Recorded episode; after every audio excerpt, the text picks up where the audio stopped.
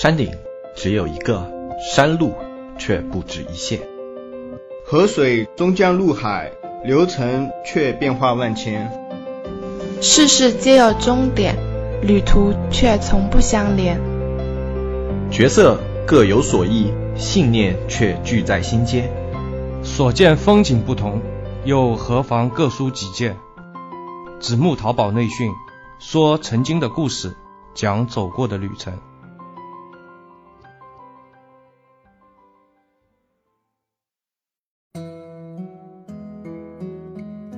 大家好，欢迎收听新一期的子木淘宝内训，我是主播大海。一六年开始喊的内训，啊，喊到了今天，终于真的快成为内训了，非常非常感谢对我们支持的听众。这是我第一次误打误撞进入自媒体，没想到第一次推出的社区得到了这么多热心听众的支持。嗯，说句心里话，是出乎了我的意料的。那在这里再次感谢那些支持我们的听众，非常感谢你们。那前几天一直出差在外，呃，没有随身带那个录音设备，所以呢，我让那个黑泽老师啊帮我带了几期节目。然后在外的日子里啊，也受到了那个雾霾的毒害吧，所以到了晚上就会发高烧嘛。关键的奇迹就是说，白天呢这个症状又会减轻，所以在外那些天呢，就差不多就是白天能够干干活，然后到了晚上就又发烧了，这个可能有奇异啊。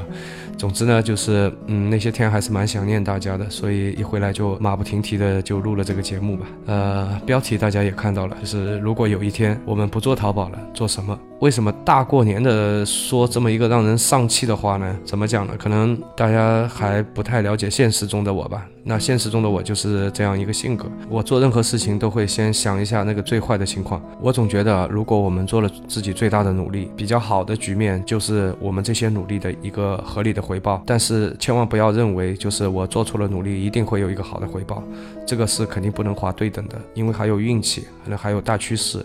这就是所谓的天时地利人和。那作为一个创业人啊，不能够经常去想那些好的这种情况，我们其实应该更多的时间去考虑差的情况，做好最差情况发生时的各种准备，内心要无数遍的去演示各种对应的策略，才能够让这个危机来的时候不会两眼发愣啊，这就不像一个合格的创业人了。那对于电商人最差的情况是什么呢？对的，就是有一天你发现。你再也不能做这个行业了，或者说你再也不适应这个行业了，那这个时候你该怎么办呢？如果你立刻马上说啊，大海老师，我想过了，如果我不做淘宝了，那我就去上班。那如果你这样回答，我就无言以对啊。现如今技术迭代非常的快，所以我们看着一些行业迅速的崛起，也可以看到一些行业快速的覆灭。你要去适应这样的一个社会节奏，不仅需要强大的学习能力。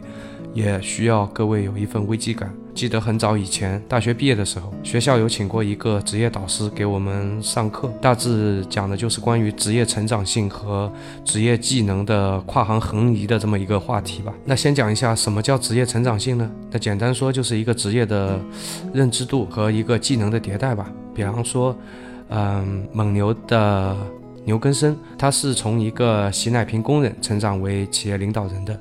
那关于职业的成长性，他的经历应该是一本活的教科书。这里举这么个例子，大家应该有会有一个大概的想象或者感受，具体就不摊开讲了，因为我也不是这方面的专家。那什么是职业的跨行业的横移呢？还是打个比方？比如我是一个程序员，那么如果有一天我想去竞选那个产品经理这个职位，那我之前当过程序员的这个职业经历就会为我的这个竞选加分不少。再比如说呢，我是一个汽车 4S 店的销售。那如果哪天我想去做其他行业的销售，那么我只需要了解一下那个行业的一个概况，我就能比普通人更快的去，呃，介入这个行业，做出一些成绩来。因为销售底层的这种技巧和方式是相同的。那有些听众听到这里应该就明白了，这里其实谈了两个点，一个是关于一个行业的纵向发展，对一个行业深度的了解和深度的沉淀的这么一个过程；另外一个就是说你的一些技能跨行业的一种兼容性吧。那么我觉得一个聪明的，我觉得一个聪明的职业人或者一个创业人都需要不断的去提醒这两点。为什么要讲这个话呢？因为我看到很多做了很多年的淘宝运营，一旦跳出这个淘宝。这个行业啊，往往是一脸迷茫的，不知道自己去做什么工作，非常非常狼狈。年纪轻轻的就感觉像中年危机一样。那电商行业的工资，客观的讲是不低的，就会导致他们低工资的工作就不愿意去做，然后高工资的工作一般都需要一些就职的经验。但是他们在那个电商上学到的一些旁门左道，对于其他行业是没有半点兼容性的。呃，比如说你给他，哪怕说是你给他一个公众号，我相信很多人也是不知道怎么运营的。那像这样的人见多了，我觉得就有必要把这个话题在这里提一下，希望大家也想想。那这个话题虽然沉重，但是值得花点时间去考虑。我们能不能在退出一个行业的时候啊有所成长？那我们能不能在退出一个行业的时候不那么狼狈？能不能在退出一个行业的时候进入另一个行业？不是小白，那希望大家都能想一想，这三个能不能？我看到过很多人频繁的换工作，频繁的换行业，对每个行业、每个工作都充满了怨言。然后呢，呃，换到另一个行业呢，又是他新的一段抱怨的开始吧，并且可以总结出来是，他们每次都是从一个行业的底层换到了另外一个行业的底层。打个比方，嗯，我接触过很多客服。在长期的接触中啊，我总结出一个特点，就是客服最喜欢换的工作是财务工作，然后客服最喜欢考的是会计上岗证和教师资格证。你们有没有发现这个情况？那他们这样的一个转移是对的吗？肯定是错的。就如我上面说的，他们从一个行业的底层换到了另外一个行业的底层，这种平级跳是没有任何意义的。无非就是厌烦了自己的工作，找一个新鲜感而已。那么正确的做法是怎么样的呢？我还是用一个例子来说明吧。啊，记得很多年前是我第一次创业的时候，我招过一名客服。见面的一刹那，他有惊艳到我了。小姑娘长了一张明星脸，身材也高挑。然后几轮问话以后呢，我对她有一个大概的了解。因为家庭的情况吧，她的学历只有初中毕业。只身一人来上海，但是他不怕吃苦，他希望能够靠着自己的努力在上海立足。那个时候我瞥到了一眼他的这个手指的关节，吓了一跳，他这个指关节跟我差不多粗，所以呢，我大概就信了他是一个可以吃苦的人。我就问了他一下，我说你会不会电脑打字呢？他说不会，但是他可以学啊。然后学习期间呢，他可以拿很低的工资。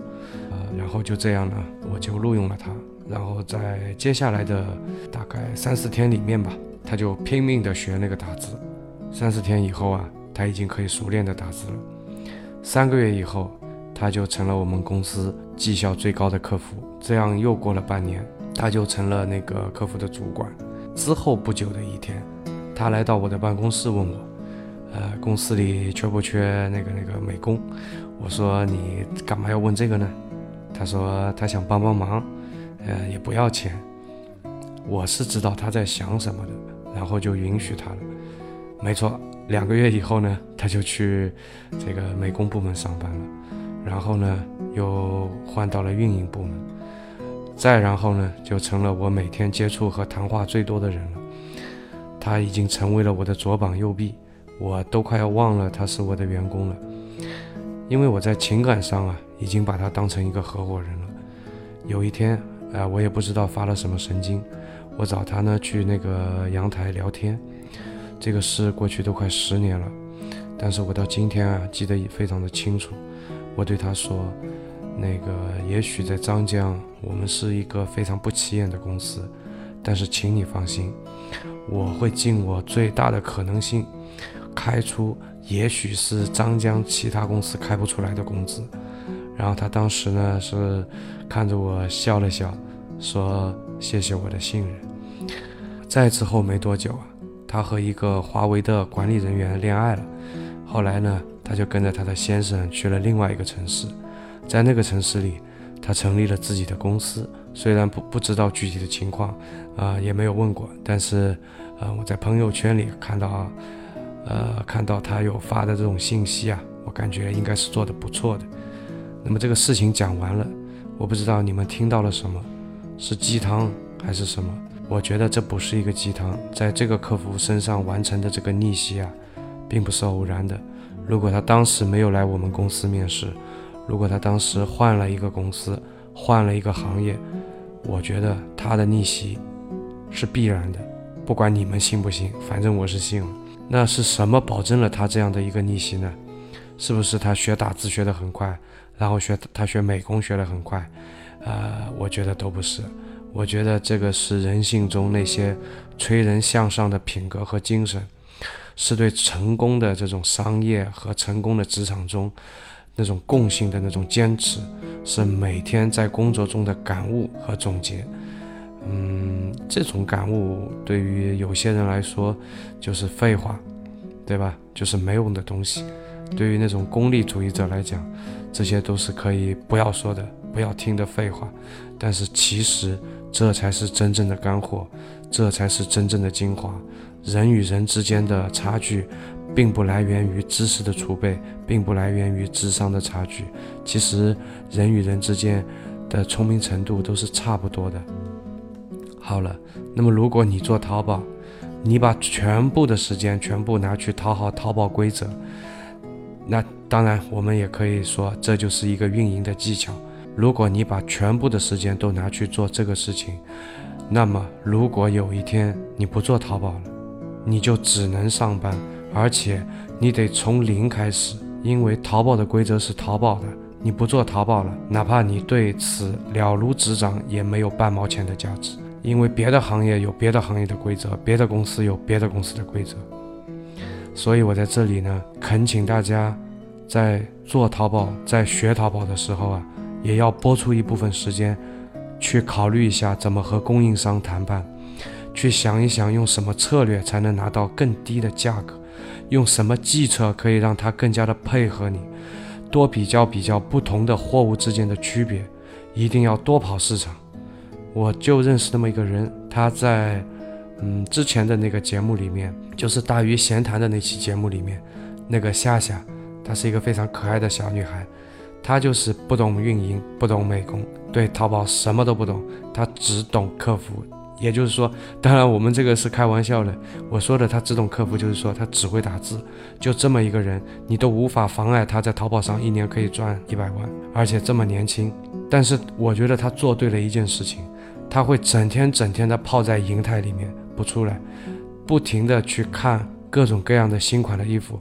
他会只身一人跑到韩国去看最新的款式，他会买那种好几千的衣服，一买一大堆，扛回来，瘫在那个地板上，比来又比去，看来又看去，然后再跑去柯桥去看面料，然后再在服装厂里面一待就是一宿，跟工人一起吃饭，一起聊天。我想，如果哪天他不做了，他开一个线下店，依然不会差。我们是否多考虑考虑如何提升自己的服务水平，多和自己的员工交流交流，提高自己的团队管理能力？看看关于团队、关于人事招聘的这种书，多想一想商业本质的东西，因为这一些知识、这些总结、这些感悟是真正的干货。这种知识、这种经验是可以跨行业、跨领域的。这些东西的储备，可以在那一天你不做淘宝的那一天，依然可以信心满满。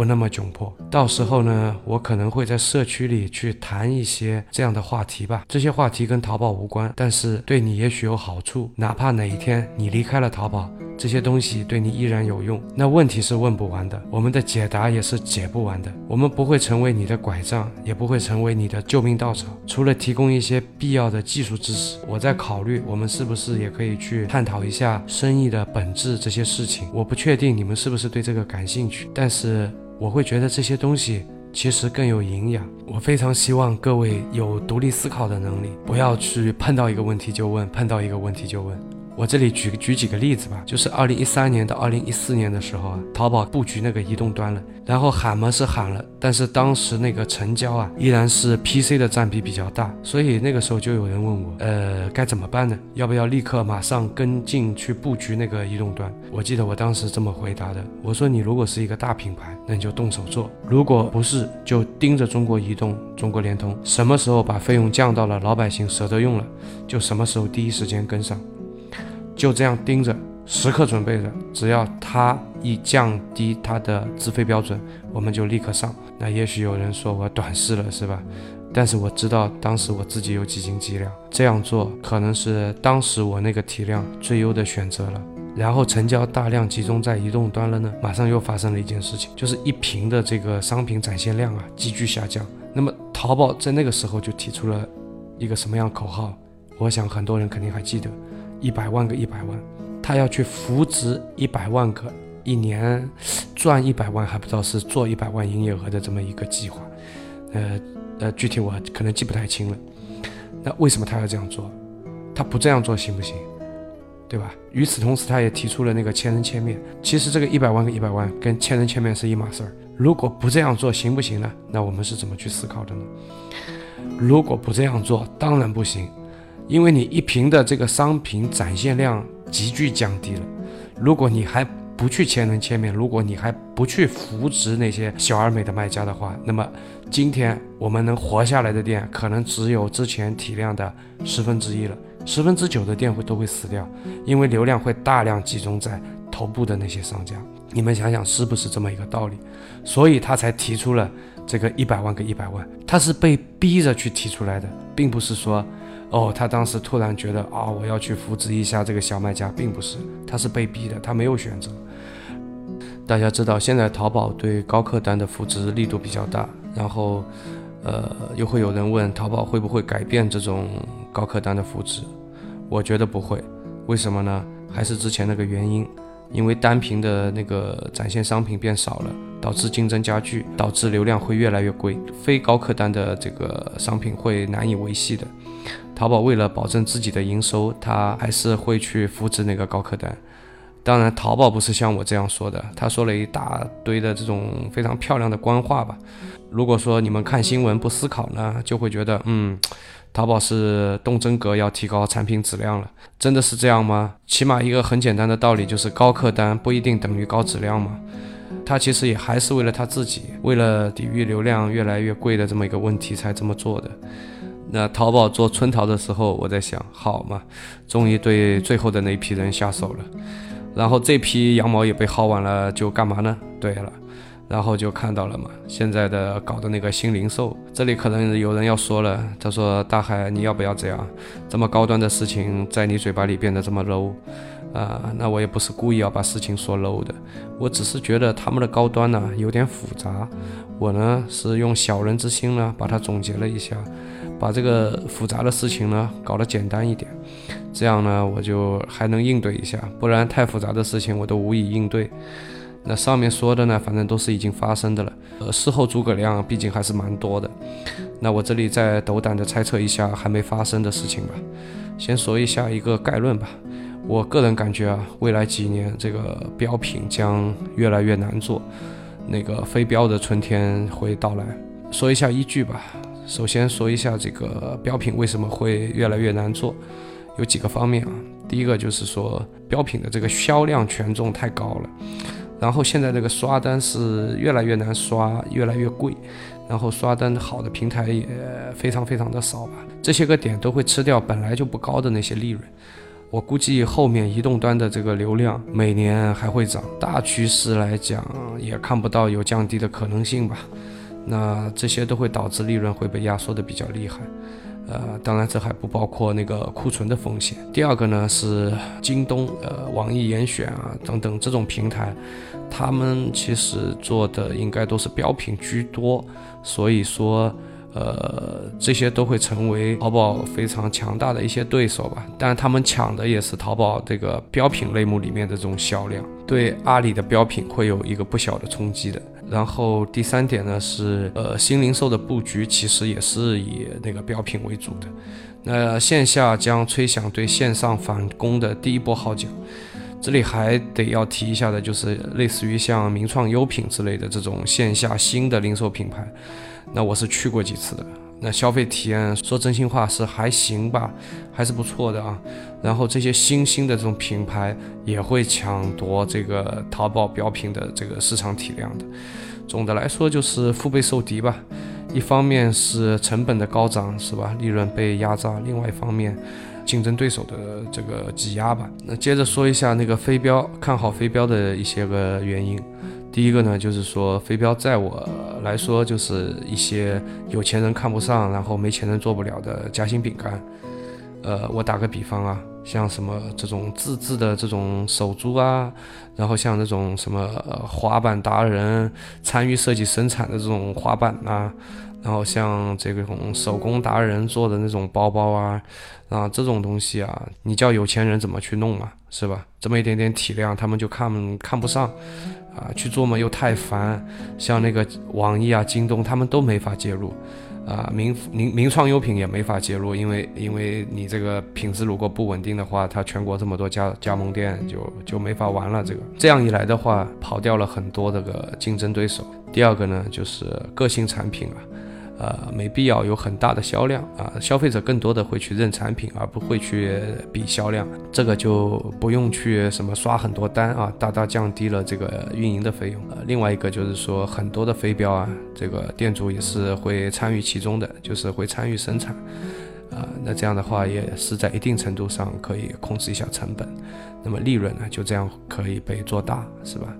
第三点就是消费升级啊，那消费人群的这个总体购买力也在提高，加上互联网的这种去品牌化。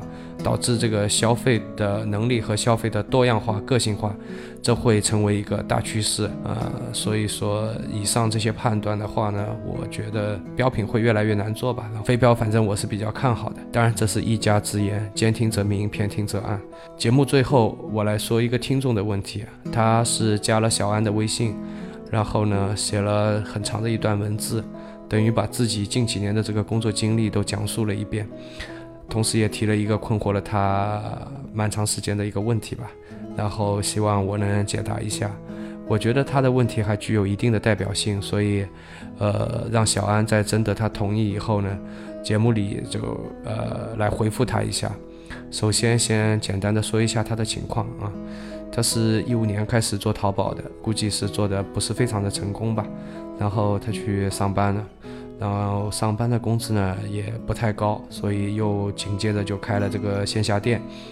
那现在也是结婚了的，家庭的开销啊、生活啊，就感觉到了一些压力。作为老婆来说，是鼓励他出来创业，鼓励他出来做的。然后呢，他现在会有一点点的犹豫，希望我给他一些建议。其实我这期节目啊，这位听众，如果你听进去的话，你的困惑我已经解答了。呃，你看你这几年的这个几次改变，像不像我在这个节目之前说的？你一直在做那个平级跳，就是在做一个底层的一个平级跳，这样的这种换行业也好，换工作也好，是没有半点提升的。不论你换多少次，都不会有什么提升。首先你要改变的是这个问题，而不是考虑是不是要独立出来创业的这个问题啊。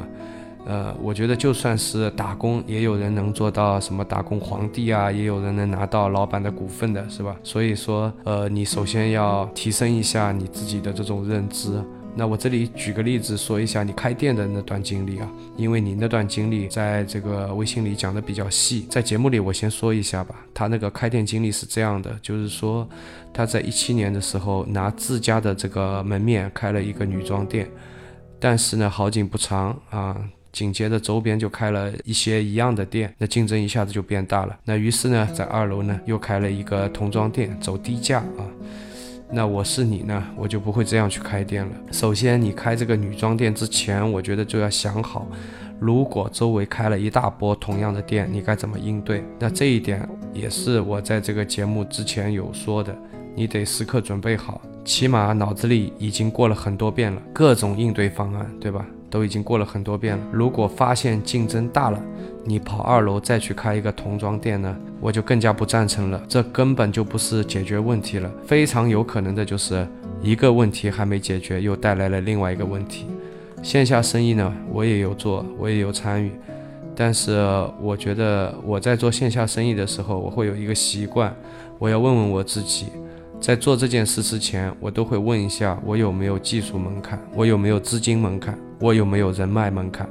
这三个问题，我有没有技术门槛，我有没有资金门槛，我有没有人脉门槛。所以，我希望你也问问自己这三个问题。如果你能有呃两个门槛，那么你这件事情的胜算就已经不低了。哪怕是你只有一个门槛，我觉得你也是值得去搏一下的。如果你三个都没有，那我还是劝你放弃比较好。那我们来分析一下你这个案例，你家的门面会不会是一个门槛呢？我觉得应该不会，对吧？呃，然后你的批发渠道，我觉得也不会，因为这个信息透明的社会，呃，这个肯定不会是一个门槛。那你开一个女装店也好。开一个童装店也好，人脉门槛应该也不存在，所以换成我呢，我可能就不会去做了，因为你没有任何的商业的自我保护的屏障。那为什么要有门槛？因为没有门槛，就会遇到像你这样的情况，别人看你生意好，哪怕生意不好，都会有一大帕拉子人冲进来跟你抢这个市场。对吧？所以说构建起一个门槛，起码能够是阻击一大部分想要冲进来分一杯羹的人。羹少人多的生意，那除非是你觉得自己的时间不值钱，不然呢，就变成了赚了点小钱，而亏完了自己的青春的这么一个活儿。你觉得值得吗？如果你想清楚这些问题，那么我的建议就和你的老婆是一样的，那你就大胆的出来创业吧。可能这里有人要说了，大海，你整天说一些形而上的东西，这些道理呢我们都懂的，但是做起来哪有这么简单呢？嗯，那这一期节目呢是是时间差不多了，我想下一期节目我就举一个案例来说一下，啊，我今天说的这个三个门槛的问题，就是说，如果我是这位听众，我在线下去做一个生意，我会。呃，选择怎么样的生意，我会怎样去做这件事情？我这个案例会和我们的学习社区做一个结合，来做一个详细的讲解吧。那这期节目就先录到这里了，听到最后的都是铁粉，感谢大家的收听，呃，感谢大家对我们社区的支持。这集就先说到这里了，我们下期再见。